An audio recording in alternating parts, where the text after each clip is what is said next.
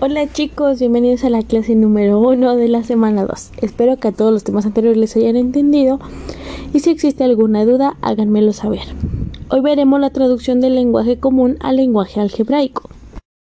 Para poder traducir del lenguaje común al lenguaje algebraico identificaremos palabras clave que te permitirán realizar la traducción.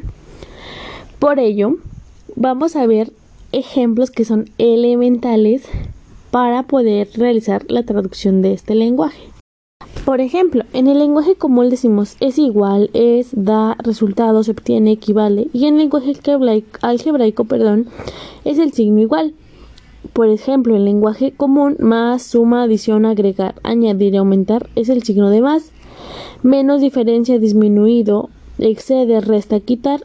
En lenguaje algebraico es el signo menos el lenguaje común, multiplicación veces producto por o factor. El lenguaje algebraico se representa por un por, un punto, un asterisco o paréntesis. El lenguaje común, la división, cociente, razón es A. El lenguaje algebraico es el signo de división, una diagonal o dos puntos. Entonces, para no entretenernos mucho en este, en la parte de abajito o aquí mismo les voy a poner una imagen de los términos más comunes que son utilizados para traducir del lenguaje común al lenguaje algebraico. Otro ejemplo muy claro es cuando te dicen el lenguaje común. Dos veces un número y el triple de otro suman 13, entonces el lenguaje algebraico lo podemos representar como 2x más 3y es igual a 13. Otro ejemplo es decir, el cuadrado de la diferencia de un número y 5 da como resultado 100. El lenguaje algebraico es x menos 5 entre paréntesis al cuadrado es igual a 100. Entonces, para esto les voy a dejar una actividad cita.